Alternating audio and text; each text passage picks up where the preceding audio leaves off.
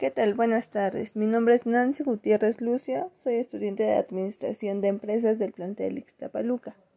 El, el, tema que les comparto el día de hoy es la importancia de un licenciado en Administración. Un licenciado en Administración de Empresas es capaz de crear, dirigir e innovar las organizaciones, optimizando sus recursos en el ámbito nacional o internacional basando sus conocimientos, sus habilidades y sus actitudes en una visión emprendedora, ética y humana que permita ser competitivo tanto en el sector público o privado. Asimismo, tienen la capacidad de comprender y detectar las oportunidades y amenazas que, se plantean en los entornos del negocio. ¿Esto qué quiere decir? Que son capaces de, de tener presente o anticiparse bien a alguna amenaza, alguna situación externa a la organización a la que pertenezcan o bien ya sea tanto internamente o, externamente. Esto va a depender pues claro de de qué tan tan adentrados estén en, en conocer su, su mercado, en conocer eh, todo, todo aquel entorno que lo esté rodeando.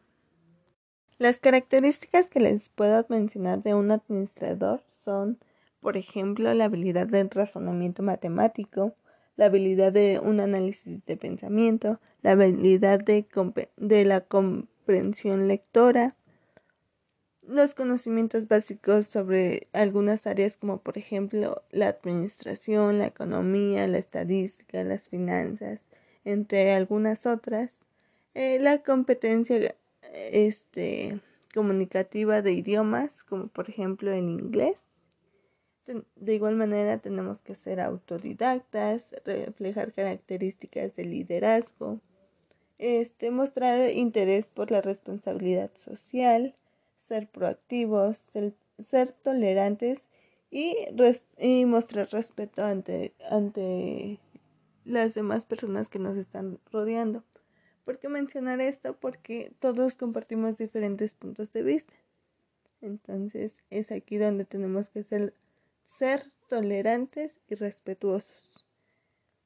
Eh, asimismo, practicar y colaborar de manera efectiva en equipos multidisciplinarios y tener siempre un comportamiento ético las áreas que les puedo mencionar en las que suelen estar o especializarse los administradores, ya sea para el sector público o privado, son por ejemplo recursos humanos, mercadotecnia, eh, la administración de operaciones, finanzas, el emprendimiento de proyectos empresariales, entre muchas tantas áreas que existen en una organización.